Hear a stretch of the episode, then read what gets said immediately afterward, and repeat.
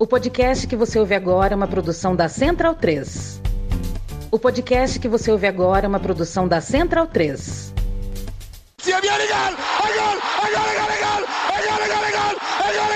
Parte Pirlo!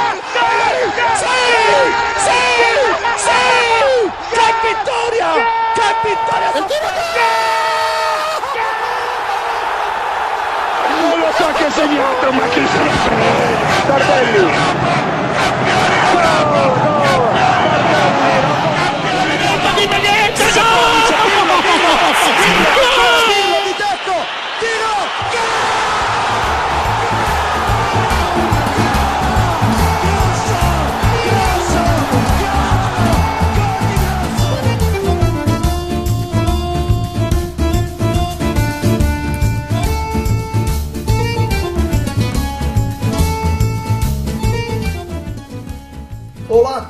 Sejam muito bem-vindos à edição de número 7 do podcast da Cautiopédia. Eu sou Anderson Moura, é, gostaria de agradecer a todos que têm nos ouvido, que ouviram os seis primeiros episódios, que ouviam a gente na casa antiga. Agradecer também a Central 3, a nossa nova casa, por nos receber, nos sediar e nos aturar é, a edição de número 7 trazendo muito sobre a Liga dos Campeões. A gente ficou super feliz que os times italianos, de uma forma geral, não só na Liga dos Campeões, mas nas competições europeias, é, vão muito bem, avançaram. Temos aí confronto entre italianos, coisa que não acontecia há muito tempo. Então a gente vai falar muito sobre isso, mas é, não querendo recorrer a uma linguagem aí do jovem empreendedor, do publicitário, mas a gente vai tentar falar mais sobre o macro também, né? Não só especificamente sobre os jogos em si, sobre o que rolou nos 90 minutos, tanto do jogo da, da Inter de Milão contra o Benfica, quanto no confronto entre Milan e Napoli. Então a gente vai tentar é, falar um pouco sobre o antes, né? É, como que chegaram essas equipes e em que condições é, se, se desenrolaram os confrontos. Aí sim depois a gente pode falar um pouco. Um pouco não, né? Vamos falar bastante. Eu não, porque eu, eu só passo a bola, mas meus amigos vão falar bastante aqui sobre o que aconteceu e sobre o que a gente pode esperar para os confrontos de volta, se é que a gente já pode se antecipar, se é que a gente pode esperar alguma coisa, porque os times italianos passando por uma maratona, né? Passando aí por uma bateria de jogos. É, com certeza essa maratona tem influência no que aconteceu nas duas partidas, mas não vou tentar me, me alongar e não vou tentar me antecipar muito, não. É, gostaria já de dar meu bom dia, boa tarde, boa noite para Caio Bittencourt, meu braço direito.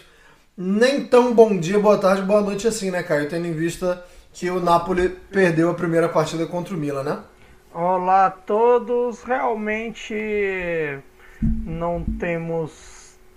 É o famoso bom dia, boa tarde, boa noite. Para quem? Mas nesse caso ainda temos muito a discutir, porque em termos de campeonato, em termos de, campeon... de temporada, it ain't over till it's over. Vocês já sabem, vocês já decoraram, vocês já ouviram a versão de Lenny Kravitz. Até quem não gosta já deve ter ouvido com isso mentalmente. Se você não gosta, é uma, é uma pena que eu tenha tocado essa música na sua rádio mental, mas nesse quesito tem, é, essa maratona tem muito a se discutir, é o que faremos por aí.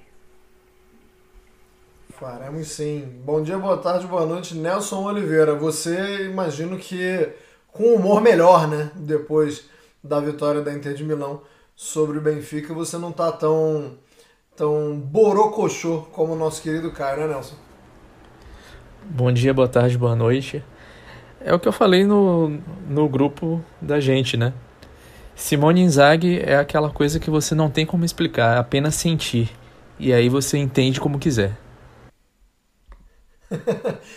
para o bem e para o mal. É, a gente vai começar falando sobre o confronto mais quente que aconteceu é, nessa quarta-feira, dia que a gente está gravando, dia 12 de abril, é, e também porque é o confronto entre dois italianos, né? É, mas antes, eu só queria é, puxar um negócio que aconteceu que remete a gente ao episódio número 1 aqui do, do, do podcast da, da, da Cautiopédia. É, a gente viu faixa é, engraçadinha, para não dizer bizonha, né, bizarra e de muito mau gosto na, na partida entre Milan e Napoli. E a gente falou muito sobre a rivalidade de Norte e Sul na Itália, né, e explicou as origens sociais, políticas, explicou por que, que, que isso acontece, por que, que tem essa palhaçada, por que, que o pessoal do Norte se acha superior. E infelizmente a gente viu hoje de novo. E era uma faixa muito curiosa, assim, você tinha que estar bem por dentro, assim, do, do, do contexto para saber que aquela faixa ali era uma faixa é, racista, né? Uma, uma, faixa que, que vinha é, é para. Eu ia usar a palavra denegrir, mas é, já, já li já ouvi que não é muito bom usar a palavra denegrir, mas para diminuir a galera do Sul, é uma faixa na torcida do Milan que dizia Via Rafael Stasi 4046. E aí é um endereço, mas se você não é curioso o suficiente, é, não daria para saber de que que era, né? E na verdade é um endereço de uma loja, uma loja chamada Aqua e Sapone, que nada mais é que água e sabão, que fica em um bairro de Nápoles. E, e aí o, o, pulo do gato, né?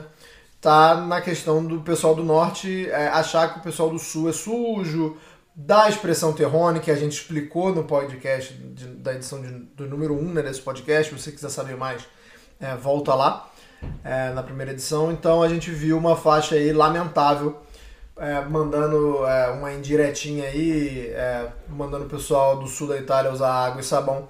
Se você quiser saber mais, é, tem, tem fios aí em Twitter, é, tem, tem, tem, mais, tem fotos inclusive da faixa, mas deixar aí registrado mais esse episódio lamentável que aconteceu na partida de hoje. É, dito isso, né, já que eu já, já, já falei sobre isso, Nelson, queria falar, queria que você falasse sobre o jogo, mas como a gente já antecipou aqui, é, as equipes chegam de uma maratona, é, ambas. É, a Inter também a gente vai ter que tocar nesse ponto, quando a gente for falar da, da vitória da Inter sobre o Benfica. Mas eu queria te, te perguntar se há, é, sobre a influência da maratona, lógico, mas se há também é, semelhanças nas duas vitórias do Milan sobre o Napoli, porque a gente viu uma vitória é, maiúscula, uma vitória categórica do Milan na Série A sobre o Napoli, que já acendia assim, um sinal de alerta grande para quem não via o campeonato italiano, para quem não viu o campeonato italiano e para quem quer é, simplesmente ver o, o, o, creme de la creme, né, o filé mignon e, e, e ver a Liga dos Campeões. Se você só via a Liga dos Campeões, a, a vitória do Napoli sobre o Milan no campeonato já dava um sinal de alerta gigante. Então eu queria que você falasse se houve semelhanças é, o, o que aconteceu de igual, o que aconteceu de diferente, como é, se dá pra gente fazer alguns paralelos entre essas duas partidas, Nelson. É, o que há de igual, assim, para começar, é que nos dois jogos o Calabria teve uma atuação muito boa na contenção do, do Kvaratskhelia, né? Hoje acho até mais do que na, na partida de, da Série A em, em, termos assim individuais, né? Eu acho que no, no, caso da partida da Série A, o sistema do Milan funcionou como um todo funcionou melhor. Né? E o Milan também teve um, um aproveitamento bem maior nas jogadas, é, enfim, principalmente no, no, nos contra-ataques, né? acionando muito o Brian Dias e o Rafael Leão. Hoje o gol também sai no, numa, no contra-ataque é, iniciado pelo Brian Dias, né? Também essa é uma outra é, semelhança. O Napoli não teve é, sucesso, né, ao, ao tentar ali é, é, segurar o Brahim, né, no, nos dois jogos é, o, o Brahim teve momentos chave assim, né, no, no, no, no, prime, no, no primeiro de, dessa sequência né, de, de, três confrontos entre os times, o Brahim Dias ele teve um brilho mais intenso, né, é, mais tempo incomodando. Dessa vez um pouco menos, foi, uma, foi basicamente assim uma jogada assim mais perigosa, né? É, de resto, o, o, o Milan até sofreu, né? É, o, o Meian fez uma, fez uma ótima partida, então não dá para dizer que o Napoli não teve suas chances. Teve até algumas, né? É, nessa partida de San Siro. É, poderia ter tomado gol né? no, no jogo de, do, do, no estádio Maradona. Não, o Meian praticamente não trabalhou, né? A, a única defesa, assim, é, que o Meian fez, assim, importante naquela partida foi uma bolada na cara que ele levou. ele defendeu com o rosto. É, acho que hoje, né, é, Caio pode falar um pouco mais sobre isso depois, eu acho que o Anguissak teve muito abaixo, né, acho que é, isso também tem uma, uma semelhança entre o, o, os jogos, né. O, o Milan ganhou o, o, o duelo de meio campo. Na partida da Série A, a gente tem até um gol que é o, o Tonali rouba a bola, se eu não me engano, do Zilinski, né, no terceiro gol do Milan. E o Rafael Leão acionado vai e faz o gol. É, a defesa do Napoli como um todo naquela partida não funcionou bem. Enfim, o Napoli foi um desastre né, na, na partida da Série A. Dessa vez, menos, né? É, teve uma teve, na verdade, até dá para dizer que foram duas falhas é, importantes. Uma não foi, foi no, no, lance do gol, né? Que também foi uma bola roubada e uma recomposição é, mal feita pela defesa. E no lance que o Kier acerta o, o travessão. É, ele sobe sozinho e quase faz o segundo gol do Milan. É, de resto, assim, o, o, foi mesmo o domínio no, no, no meio campo que o, o, Milan teve. E dessa vez, acho que muito é, por conta da, da atuação abaixo do, do Anguissá. Da, da outra vez, eu acho que foi muito mais por méritos de todo o sistema.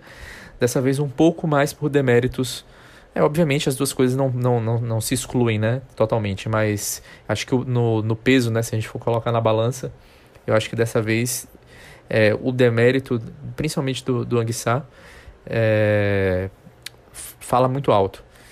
E o que eu falei, né, do, do lado do Calabria, limitando bastante a, a, a atuação do, do Kvaratskhelia.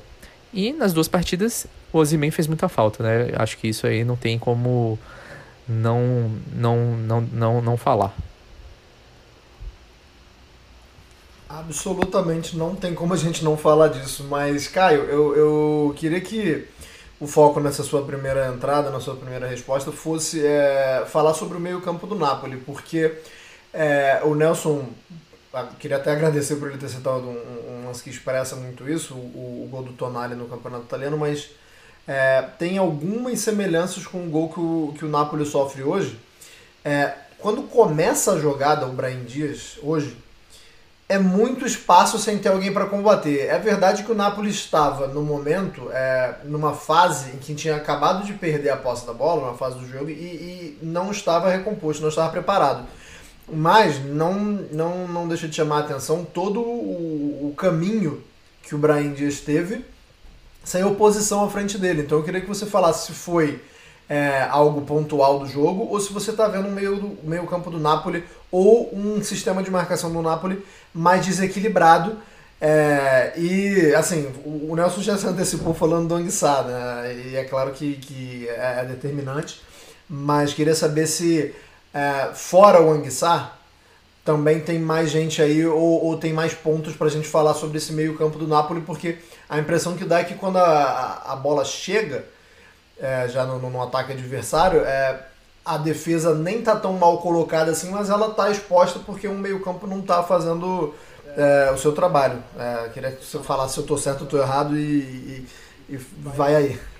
Em alguns casos a impressão é exatamente essa, porque o lance do gol, da jogada do Brahim que termina no gol do Benasser, não foi a primeira. O Rafael Leão teve uma cara a cara que assim que ele arranca do meio campo, só que aí ele toma do Hackmani lá lá atrás, já com uma saída mais avançada e tudo mais.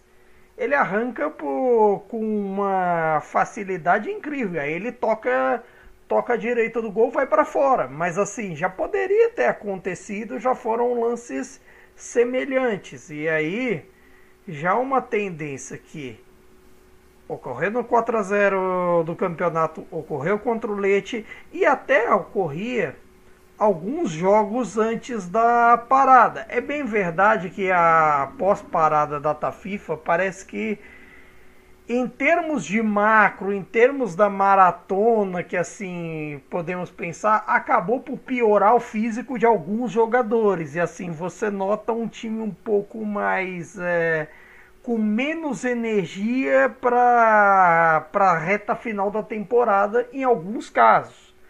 Em alguns, principalmente no meio-campo, você nota atuações abaixo do Zilinski, atuações até sobrecarregadas do Lobotka, bem lembrado também pela tática do Milan também, que a tua a pressão feita por Tonali, por Krunic, por todo esse sistema acabou por fazer efeito no caso do, do Lobotka.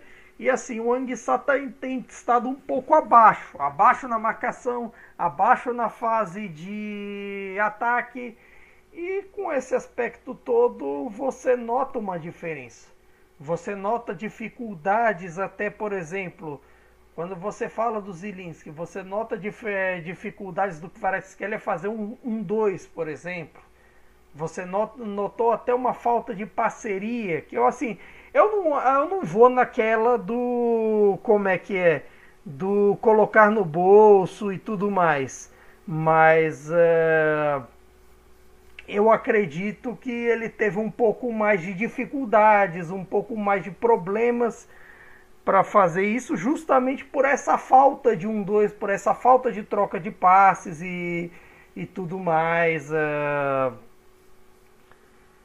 você, você até você nessa nessa coisa toda, por exemplo, como você faz falta um cara como o Ozyman? Porque ele cria espaços, ele troca passes com você, ele arrasta a defesa e assim, como falso 9, no fim das contas, nenhuma das três opções possíveis que se tinha, se é que se tinha três, porque se você for olhar uma das possíveis, era o Lozano. O Lozano não joga de falso 9 desde o Gattuso, uma experiência lá de trás que ele teve ali para 2021. Um jogo com Spezia que foi tão mal, perdeu tantos gols que acabou não sendo testado mais ali. Você tem o Raspadori que já tinha questões físicas e não entrou bem, não tem jogado bem. E a questão é umas que não deu conta do recado. Ele já não tem dado tanto conta do recado nas funções, entre aspas, originais dele. E pior ainda, como falso 9. É... Mesmo tentando arrastar o Tomori, tentando fazer diversas funções, óbvio que o Tomori e o Kiaira acabaram se sobressaindo por essas questões. Então, acabou sendo o ataque um exército de um homem só. É, eu ia te fazer, na verdade, uma pergunta, Caio. Você acabou meio que matando a minha pergunta, mas eu vou fazer de qualquer jeito, só pra gente finalizar essa sua, essa sua primeira entrada. É, eu queria saber se você já se antecipou aí falando muito do, da incapacidade dos jogadores né, em repor o Ozyman. É, não, não exatamente repor, mas é, tentar alguma alternativa sem o Ozyman. É, a minha pergunta era se o Spalletti tinha alguma culpa nisso, né? Se, o, se o Spalletti poderia ser responsabilizado, se ele poderia ter alguma outra alternativa, é, se faltou trabalhar sem o Ozeman durante algum período da temporada, se o time pode ter sofrido aquela famosa dependência. Eu não acredito nisso, né? Acho que o jogador tá voando é para dar bola nele mesmo, mas queria saber sua opinião sobre é, especificamente nessa questão é, do Spalletti tentando achar uma forma de jogar sem o, o seu homem gol, né? Eu, eu já acho que assim, não sei até que ponto seria uma dependência, mas ao mesmo tempo, assim, você teve duas estratégias, uma com o Cholito Simeone até ele se machucar diante do, do Leite, um jogo horrível com o Leite, assim, o Nabra jogou mal, tal, ganhou, meio na marra.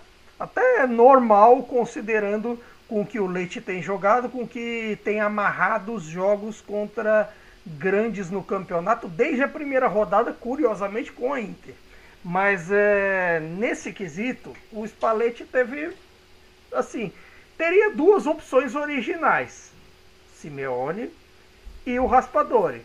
Os dois estão com problema físico. O Raspadori já voltou de, de uma lesão longa e assim, não tinha como você jogar assim 90 minutos e o Cholito Simeone vai e se machuca também. Então, de certa forma, essa conta da temporada, essa maratona tá cobrando. Não, não que o elenco, nossa, nesse aspecto você possa pensar que seja curto, que não sei o que. Tem uns buracos sim, podemos citar isso, mas não é exatamente nesse ponto de ataque. Até porque, por exemplo, na, na outra vez que o Osimhen saiu machucado ali para setembro, outubro, justamente os dois deram conta do recado, tanto o Raspadori quanto o Cholito Simeone. O X da questão dessa vez é que dessa, dessa vez é, na amostragem que tivemos, nenhum dos dois acabou fazendo gols, acabou assim, mesmo sendo participativo nos lances, foram partidas no mínimo discretas, para não dizer outra coisa. Que tanto Simeone quanto o Raspador acabaram jogando mal. Só que até nessa questão Osimen é até, é até duro pensar que assim o Osimen não consegue temporadas inteiras saudáveis. Dessas três temporadas, uh, em pelo menos dois meses assim, juntando tudo, ele ficou fora. Tanto na primeira dele em 2021, quanto na segunda em 21, 22 e agora na terceira agora em 22, 23, teve setembro, outubro e teve essa fase de agora. É tanto um exemplo disso que, se você for prestar atenção, até aqui foram sete partidas do Napoli contra o Milan desde que o Cimento chegou. Quantas ele jogou? Duas. E uma ele entrou no segundo tempo, que foi a vitória 1 a 0 campeonato de 2021. Na outra que ele jogou titular aqui foi a é, vitória do Milan 1 a 0 no campeonato passado. Mas assim, isso é um exemplo do quanto o Osimhen sofre com lesões, tem a sua questão física de certa forma como calcanhar de Aquiles e que isso talvez deveria ser, ser olhado só pelo prisma do planejamento de longo prazo. Mas também tem um pouco de azar, tem um pouco de. de tudo nesse aspecto.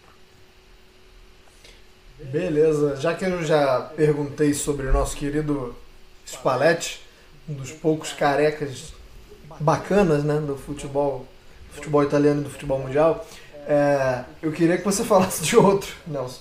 Queria que você falasse sobre o Piolho pelo seguinte: dos últimos sete jogos, o Milan ganhou dois e os dois contra o Napoli. É, é um, não dá pra gente falar que o, que o Milan tá bem.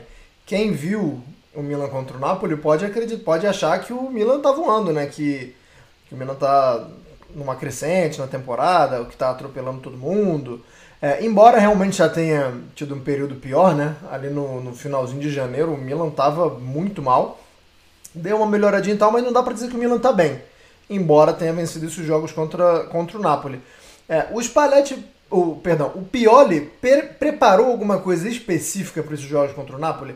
É, dá para ver alguma modificação específica é, para tentar neutralizar o adversário ou o Milan simplesmente é, foi bem. Eu não vou dizer por acaso porque é uma sacanagem né, com o trabalho dos outros, fala isso. Mas não dá para ver um padrão, digamos assim, nessa, nessas, duas, nessas duas atuações é, que o Milan demonstrou contra o Napoli e que não demonstra contra outras equipes. É, quando você falou de careca, eu achei que você ia falar do Antônio Conte. Mas, enfim. É... Esse aí é um estelionatário, estelionatário capilar. é... Eu acho que o, o, é um pouco do que eu falei no, no comentário anterior, né? Eu acho que o, o Pioli leu bem o, o jeito de o Napoli jogar, né? O Napoli perdeu pouco essa temporada e duas dessas foram cinco derrotas, duas foram contra o Milan, né? Então acho que isso é é muito da preparação específica que o Pioli faz para o jogo, né? Acho que é o que eu falei, os dois jogos, o, o Kvaratskhelia foi bem é, contido, também não acho que ficou no bolso, né, como o Caio falou, mas foi bem contido, ele teve dificuldade de, de trabalhar com outros jogadores, é, além da ausência do, do também tem o trabalho do Calabria, em específico. E acho que tem uma questão do meio campo, né? O, é, o Tonali fez dois jogos muito bons, por exemplo. E, e e, é, eu acho que é basicamente isso. As chaves foram o domínio do meio campo e a limitação do Kvaratskhelia. Então, como a Udinese não tem o Kvaratskhelia, a Salernitana não tem o Kvaratskhelia, e o Empoli também não tem o Kvaratskhelia, né, que são os três últimos... Ah, tem a Fiorentina também, né? O Milan, fora esse jogo contra o Napoli, tem quatro jogos sem ter vencido na Série A, né? Perdeu para a Fiorentina, perdeu para o Udinese empatou com o Napoli com a Salernitana. Então, eu acho que também tem muito a ver da é uma questão de postura. É, embora tudo bem, a vaga na, a vaga na Champions League ainda não está garantida para para ninguém que não seja o Napoli, né, na Série A. Mas eu acho que tanto o, o Milan quanto, quanto a Inter, eles estão entrando na Champions League com outro foco, com outra vontade também.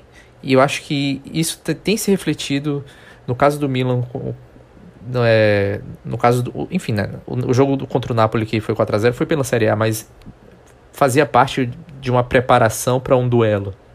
Né? Seriam dois times que iriam se enfrentar depois na Champions League. Então não era apenas pela Série A, né? se, se a gente for colocar assim do ponto de vista até anímico mesmo. Então eu acho que o foco está sendo muito bem direcionado tanto de Milan quanto de Inter. A gente vai falar um pouco mais sobre a Inter depois. É, e é isso, eu acho que o, o Pioli fez uma boa leitura. E o, e Spalletti, ao contrário, ele não conseguiu é, fugir da, da leitura que o Pioli fez no primeiro jogo. Eu acho que os dois jogos tiveram muitas semelhanças, como eu falei no outro comentário. E o Spalletti não conseguiu é, dar uma resposta. Acho que nesse duelo tático aí, ficou bem claro que o, o Pioli tá, levou uma vantagem. Obviamente, pode acontecer de o, o Spalletti no próximo jogo conseguir é, reverter isso e sair é, classificado e, e, se classificar sobre o Milan e com o título praticamente garantido da Série A, ninguém vai lembrar que o, que o, o Pioli deu é, dois nós no, no, no Spalletti, né? É, o pessoal, o pessoal vai lembrar só, como diria o, o, o sábio, a história contada pelos vencedores. É, Caio, eu queria que você. É, é, é um assunto que serve tanto para fechar esse confronto Milan-Nápoles, mas para a gente também se preparar e, e antecipar é, a Inter de Milão, que é a questão da maratona. E por que, que eu falo isso? A gente, antes do jogo da Inter, até num, num comportamento muito muito pessimista, né? muito, muito nihilista quase, a gente já estava preparando uma pauta que meio que era para justificar uma, uma derrota da Inter. Eu não sei se foi consciente ou não, não sei se a gente não estava levando muita fé na Inter, mas curiosamente, antes do jogo da Inter, a gente já estava preparando essa pauta falando assim, olha, o elenco da Inter é o melhor, da Itália é visto como um dos melhores, um dos mais fartos da Itália e não está dando conta. Ou seja, se para quem tem elenco tá ruim, imagina para quem não tem. Aí a Inter vai lá e, e acaba vencendo a partida com, com, méritos, a gente vai falar sobre esses méritos daqui a pouco, mas queria que você focasse nessa sequência de jogos, porque como eu disse, ela serve tanto para apontar por que, que o Napoli pode, é, um dos fatores né, pelos quais o Napoli tá, tá mal, no campeonato. Uh, no, no, mal no campeonato não, não, ele tá liderando, mas tá, tá numa descendente no campeonato e, e sai atrás na Liga dos Campeões. É, assim, mal no desempenho, você quer isso, dizer. Isso, exatamente. Tá, tá caindo, tá caindo, né? No, no campeonato e, e, saiu atrás na Liga. É, o desempenho... É, o desempenho, o desempenho pós-abril é realmente isso, porque no fim das contas, até recentemente a Gazeta fez uma pesquisa, a Gazeta dello Sport fez uma pesquisa assim comparando o número de jogos que se jogava na Itália de acordo com o campeonato, Copa Campeonato e aí a Champions League eh, e as outras Copas Europeias. Se você for parar para pensar, por exemplo, em 89 e 90, o Milan de Sacchi foi, foi campeão, da, campeão europeu, chegou à final da Copa Itália, chegou a, a disputar o título com, com o Napoli, perdeu a, Copa pra, a final da Copa para a Juve, chegou a disputar o título com o Napoli até a última rodada no italiano e assim jogou as duas partidas da Supercopa Europeia como campeão da Champions do ano anterior e jogou a final da, do Mundial com o Atlético Nacional de Medellín, fez 54 partidas, o máximo que podia fazer no ano. Pois é, hoje, assim, você chegar a todas, você chega a 60. E ainda, a partir de 24 ou 25, com a nova Champions que vem por aí, com uma fase, entre aspas, uma fase de grupos mais longa, considerando o sistema suíço, as, todas as novas maneiras que, que, podem, que podem vir, pode chegar até 70 partidas por ano. E ainda, e ainda podemos ter o conceito do novo Mundial de Clubes, de repente algum italiano entra, até algum outro europeu entra e podemos ter 70 partidas, a um nível de Brasileirão. Se, o, se o nível atual já tem sido complicado para equipes que não têm elencos tão profundos, ou mesmo equipes que têm elencos profundos. Se você for parar para pensar o que a Inter tem de problemas, às vezes até a Juventus teve de problemas ao longo da temporada com as lesões dos seus principais nomes. É, ainda vamos deixar a Juventus e toda essa turma da, da quinta-feira meio de fora dessa edição. Mas assim, se você for ver o que a Inter teve de problemas, a Juventus, o que o Milan teve de problemas ali para janeiro com as lesões, com todos o, todas as questões, o que o Napoli tem tendo de, vem tendo de problemas agora, se percebe que o calendário está extraindo o máximo que se pode dar dos jogadores e ainda assim, tipo, a conta não está fechando. A conta conta tá, tá criando diversos problemas de lesões, diversos problemas físicos e que no fim das contas estão se tratando jogadores como robôs. Algum a, a matéria até cita aquela frase do, do De Bruyne que, ah, que nós jogadores não somos robôs e de certa forma é verdade. De certa forma você percebe isso até por conta dessa, desse excesso de jogos. Também você percebe um excesso de jogos nas seleções, um excesso de jogos de clubes.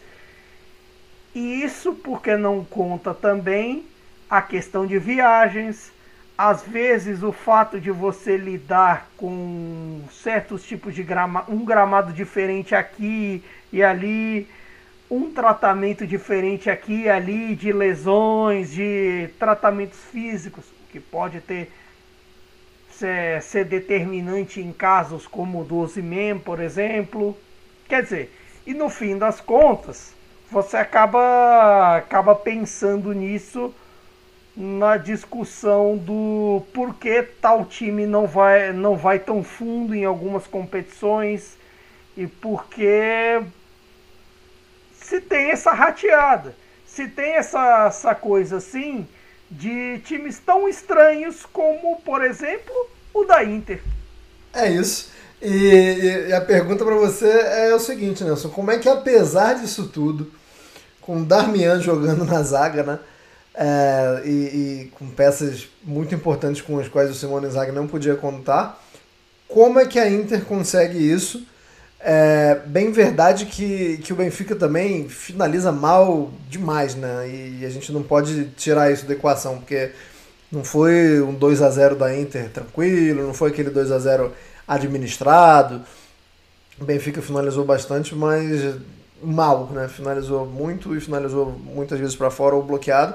É, como é que, apesar disso tudo, a Inter conseguiu? Porque a gente já consegue ver na Inter, na, na Série A e em alguns jogos da Liga dos Campeões, que, que o, o freio de mão tá puxado mesmo, que, que, que a equipe não consegue desempenhar, é, seja por excesso de cansaço, seja por medo de lesão, é, medo de, de, de, arrumar ali uma, tanto uma lesão por choque, tanto por fadiga. E ainda assim a Inter conseguiu vencer por 2 a 0 o primeiro do jogo. Como? Bom, boa pergunta. É, se a resposta envolver o quanto. É, qual o motivo dessa diferença na Série A e na, nas Copas, né? Não vou nem falar só da Champions League, mas nas Copas de maneira geral. acho que ninguém consegue responder por que, que o Simone Inzaghi tem tanta diferença entre um e outro. É até é, no, no perfil né, da, da Cautiopedia no Twitter eu, eu, coloquei um meme, né? No, no, na, na Champions League ou no mata-mata ele é como se fosse o Ancelotti. Na, na Série A é simplesmente o Giampiero Ventura. É, é o cara, o primeiro caso de pessoa alérgica a pontos corridos, né? Como eu já falei. É, assim, eu, eu vejo muitos problemas na gestão do Inzaghi em, é, em termos de elenco. Eu acho que isso é um grande problema. Ele não coloca ninguém para jogar que seja da base. Muito raro. Tem jogadores da base que poderiam estar jogando nesses momentos, nesses jogos de Série A. Se ele quer abandonar a Série A, já que ele não consegue fazer nada, ele pode colocar alguns desses caras para jogar de vez em quando. E não estou nem falando só de da base mesmo. Por exemplo, o Aslani, que é um jogador que foi contratado do Empoli, é um cara jovem, mas foi contratado aí por, por uma quantia bem razoável. Ele pra, praticamente não joga. Ele teve que achar o Tchalanoglu como regista para o lugar do Brozovic, porque ele não quis colocar o Aslani para jogar. Então, assim, eu acho que ele roda muito mal o elenco. Essa questão de lesão e de os caras estarem com o freio de mão puxado faz parte do, da, das escolhas do, do Inzaghi também. O Mkhitaryan é um cara que já tem 33 anos, está jogando o tempo inteiro. Ele não substitui o, o Mkhitaryan. Ah, tudo bem, vai botar o Galhardini no lugar. O Galhardini não é exatamente o substituto do Mkhitaryan. Mas do, tá no elenco, tem que jogar de vez em quando. Jogador ruim que tá no elenco tem que jogar, né? Existe essa máxima. Você não vai extrair o cara até a última gota e na hora que você precisar dele ali na, na, na parte decisiva da temporada, ele não vai poder te entregar. Porque ele não vai ter fisicamente é, condições de fazer isso. É, eu, eu vejo isso muito claramente. Assim, o Inzaghi, ele. Não sei se alguém que está ouvindo a gente aqui acompanhou a entrevista pós-jogo que ele deu é, após o empate com a Salernitana. Parecia que o cara estava no, no espaço sideral.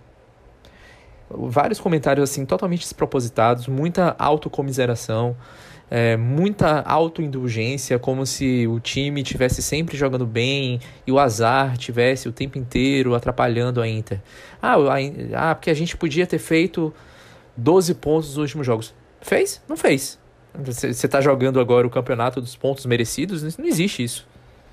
Então, assim, ah, o time não está fazendo gol, o Lukaku está perdendo gol. Caralho, cara, você foi atacante.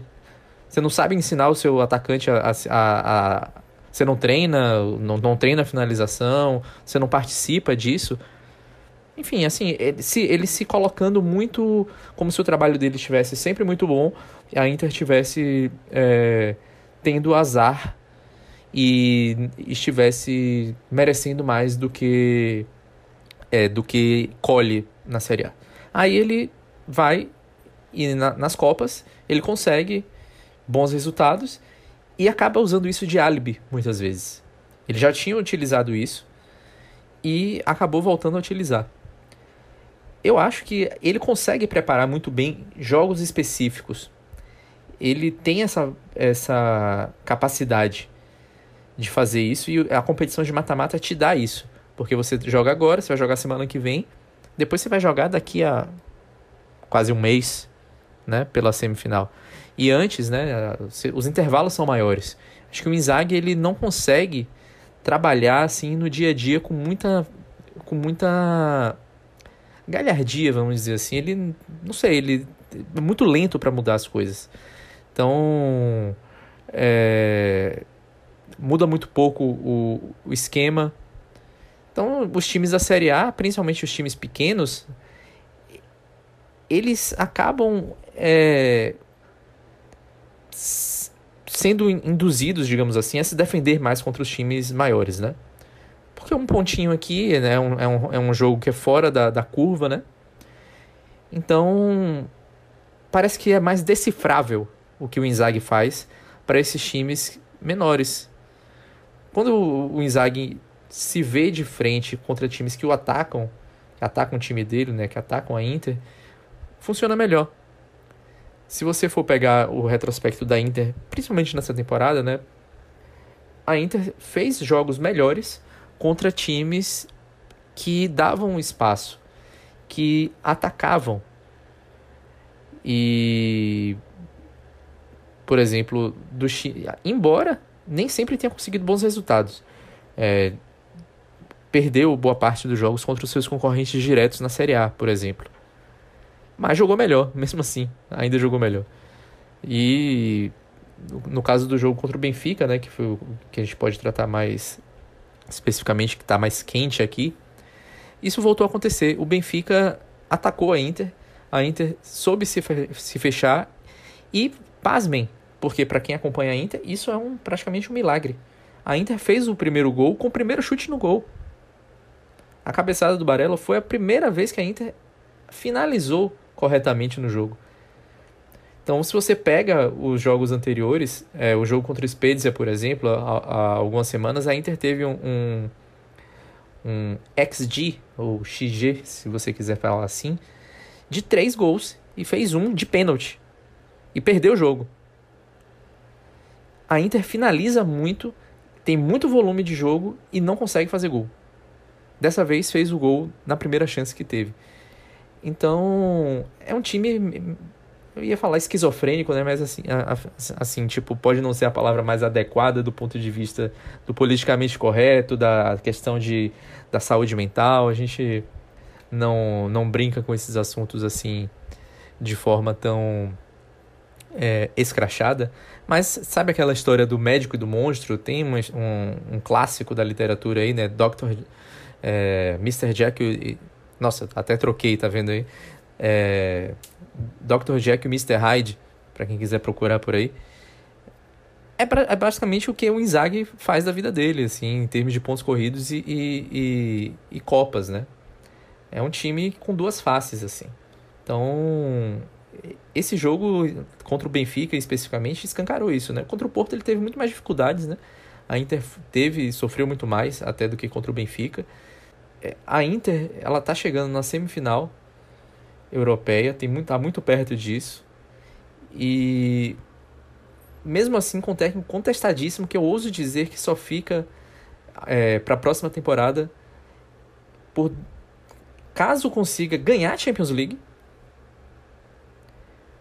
Veja só, caso ele consiga ganhar a Champions League, só isso, independentemente de, de qualquer outro resultado, ou se a multa dele tiver a Inter não, não conseguir contratar um técnico que esteja dentro do seu orçamento, porque, e, porque ele vai continuar pagando o salário do Inzaghi até 2024. Então, ou o Inzaghi arranjar, teria que arranjar outro, um outro time, ou a Inter teria que conseguir um, um técnico que tivesse dentro do orçamento para pagar junto com o salário do Inzaghi. Então, assim, é algo muito esquisito. A Inter pode voltar a uma, Champions, a uma semifinal ou até uma final de Champions League é, caso se classifique, né? Eu estou falando aqui já no melhor dos mundos para, para a Inter. E mesmo assim o técnico não permanecer porque a torcida tá de saco cheio da, das oscilações do time. Sendo que o time pode render muito mais do que rende, independentemente de lesões, de má fase de jogadores, a Inter pode render mais do que rende de forma mais regular. É, até, até ontem a, a, preocupação e a briga da Inter, desculpa, cara, era conseguir uma vaga na Liga dos Campeões na temporada que vem, né? Porque é, caiu bastante no campeonato italiano, a briga ali tá, tá de foice, né? A Roma na terceira colocação, a Inter, então até ontem esse, era o cenário que, que o pessoal, o torcedor da Inter projetava, né? Primeiro vamos garantir uma, uma vaga na Liga dos Campeões. Aí agora você já já pode ser um campeão da Liga dos Campeões de, de um dia para o E vale citar que a Inter entrou em 2023 como ainda uma, uma, equipe que deveria disputar o título contra o Napoli. A distância para o Napoli não era tão grande assim. Entrou como segundo colocado e já caiu para a quinta posição. E ali chegou a reduzir assim a distância a 6, 7 pontos mais ou menos. Não lembro exatamente quanto agora, depois da vitória no confronto direto. E depois dali degringolou. Aliás, até curioso dessa da Inter jogar melhor quando é atacada, quando é um joga e deixa jogar, que eu vejo algo parecido com isso com o Milan. O Milan parece que tem alguns problemas similares assim, quando ele tem que fazer o jogo, quando ele tem que atacar o adversário necessariamente sem esperar contra-ataque curiosamente ela, eles atuam melhor quando é um confronto assim de essa briga de cachorro grande.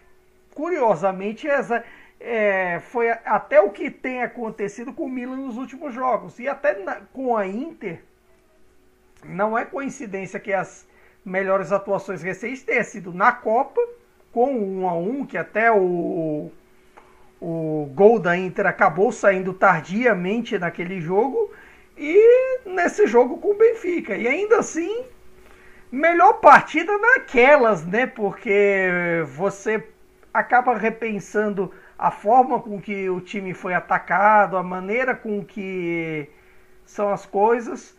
Claro, você também tem é, uma questão de qualidade de gols perdidos que acabam pesando contra a Inter, mas é inevitável você não a, a, acabar não pensando assim como culpa do Inzaghi, até por conta do elenco que a Inter tem, por conta das expectativas sobre a Inter e que no fim das contas ah, no dia a dia italiano, você acaba pensando mais sobre o campeonato.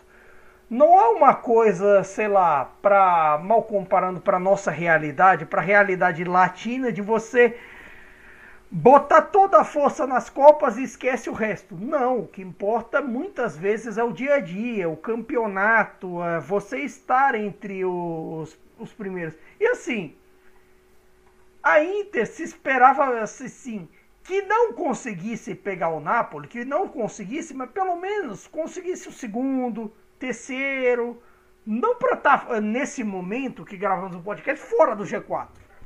E nesse momento, até curioso, até para encaixar com aquele negócio da, do calendário, não é coincidência que quem esteja me, melhor jogando depois dessa parada é justamente a Lazio que não tem Copa para jogar, que é que o elenco entre aspas pode ser limitado comparado aos outros, mas que no fim das contas só tem mente uma só, pode se dedicar a uma só, e eu acho até que é a principal favorita a ganhar, a ter mais uma vaga dessas quatro que vão, que vão aí da Champions League.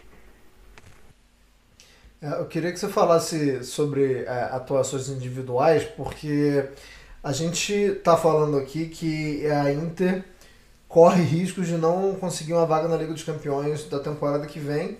E já é um time que, jogando Liga dos Campeões recentemente, já não tem ninguém inegociável na Inter, né? Toda, toda, toda notícia e todo burburinho que sai é plausível, porque é uma equipe que precisa fazer caixa, precisa fazer dinheiro. E aí quando a gente se depara com essa possibilidade da Inter não jogar uma Liga dos Campeões, embora como a gente acabou de falar que pode ser campeã e aí beleza, mas pode ficar fora.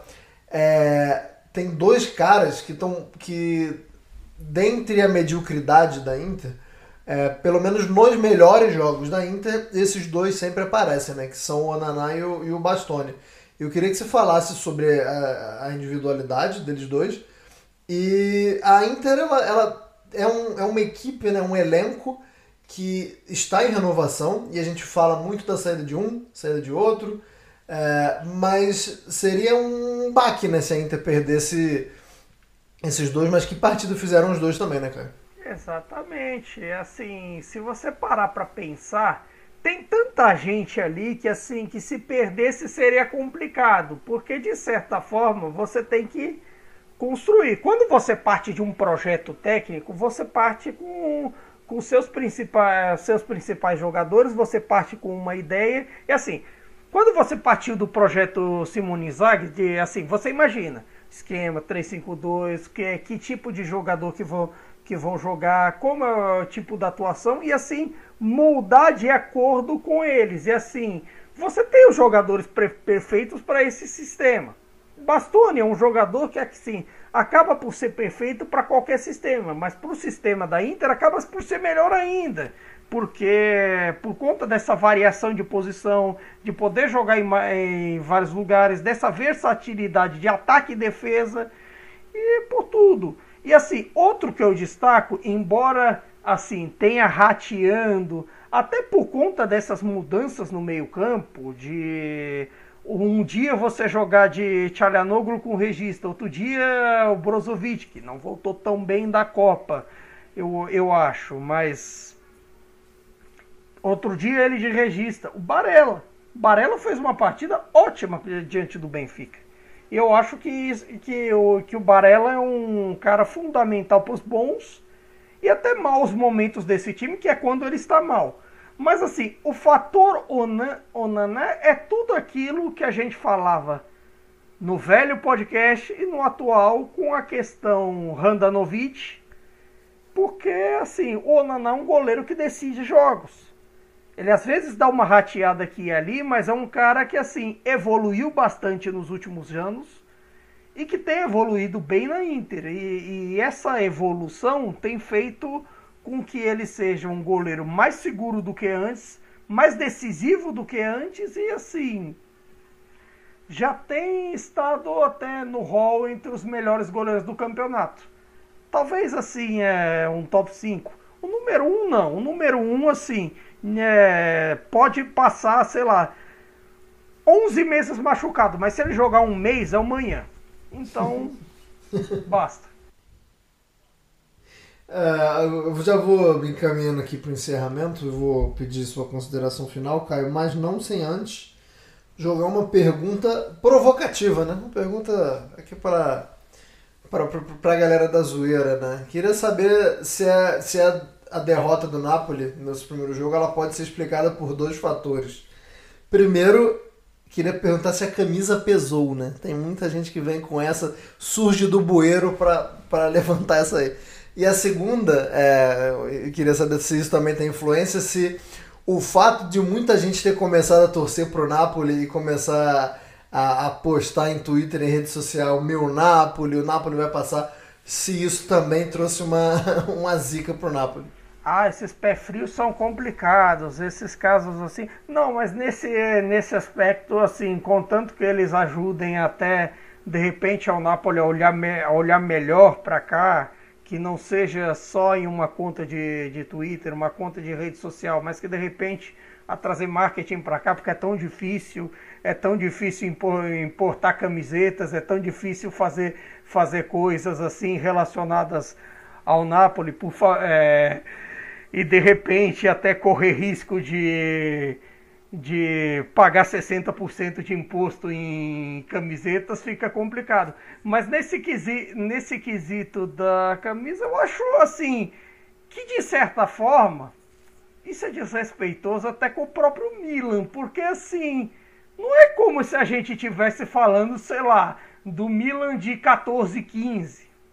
A gente está falando de um Milan que é o atual campeão italiano, com jogadores que assim que se amanhã em Milanello o Maldini resolver jogar o contrato deles em branco para a lua, é, para a rua, ele simplesmente assim vai ser disputado a tapa.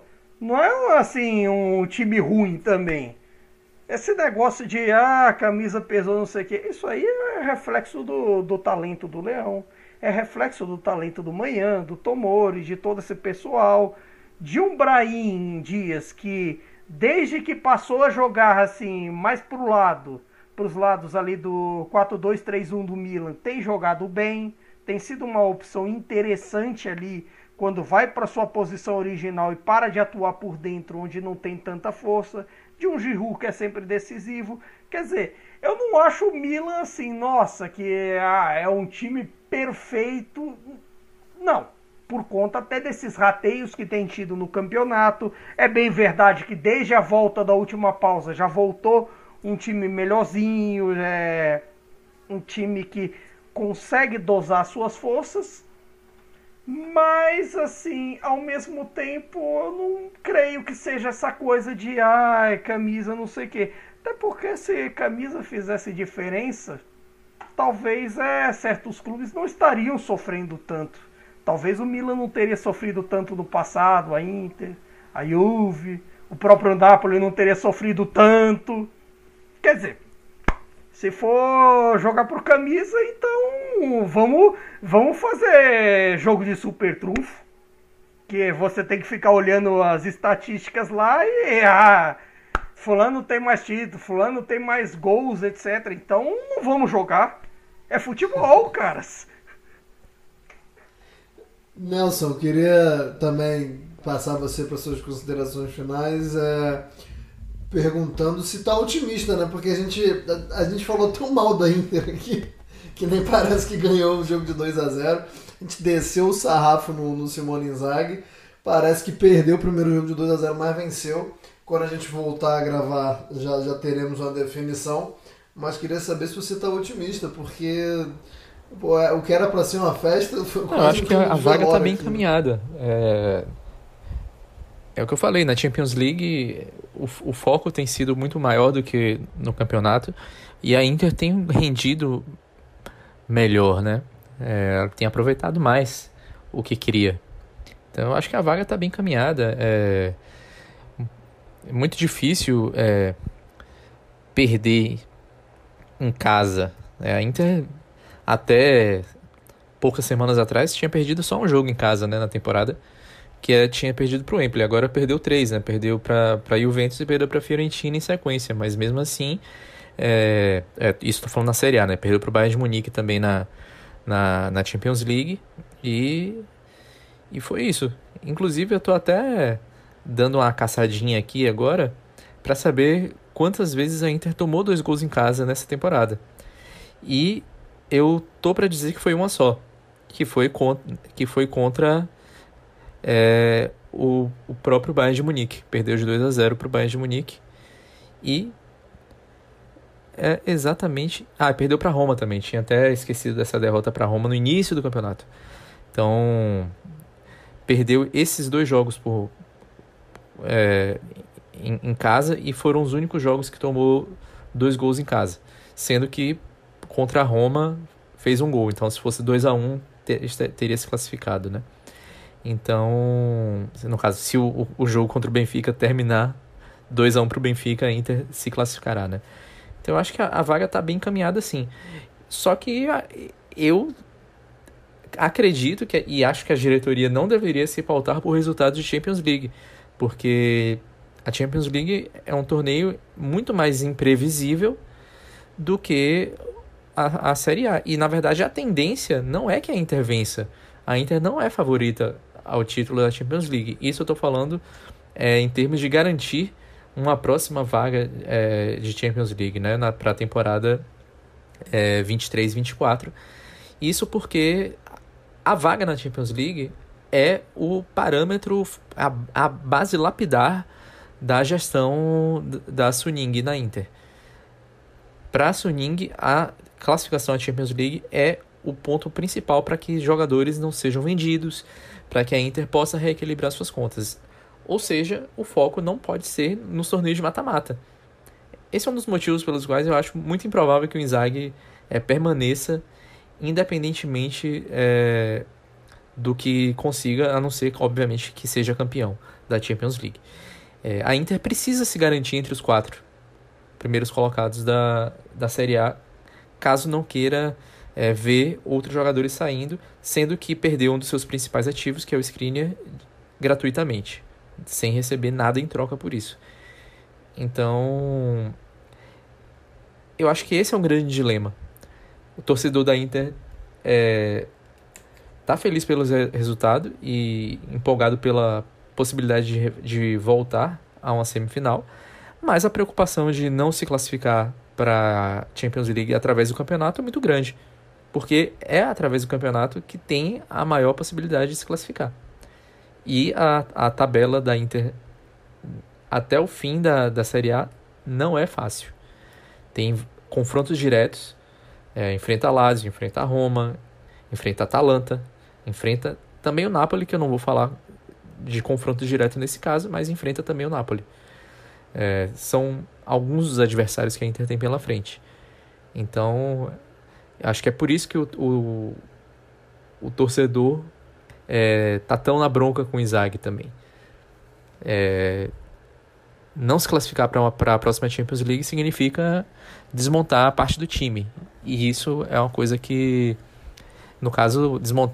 o torcedor até pode até querer que uma parte do time seja desmontada, mas quer que saia, quer que perca o Galhardini, É, exatamente. Mas não é a Esse parte que ele quer que vai é sair, né? É a grande questão, né?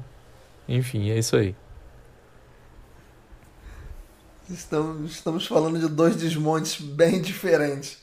É, é aquele meme né, da expectativa e da realidade é, se a Inter não conseguisse classificar para a Liga dos Campeões. Mas está muito bem, está muito viva nessa e a gente fecha essa edição é, agradecendo mais uma vez a todo mundo que escutou a gente até aqui, agradecendo a Central 3. Ouçam os podcasts da Central 3, ouçam o Xadrez Verbal, ouçam o Lado B do Rio, ouçam a Trivela, ouço o som das torcidas, ouço o meu time de botão, o Baião de Dois, o Fronteiras Invisíveis do Futebol. Tem podcast a dar com pau lá na Central 3. Você pode simplesmente rodar a roleta, escolher um. Eu, particularmente, gosto muito do Medo Delírio em Brasília também.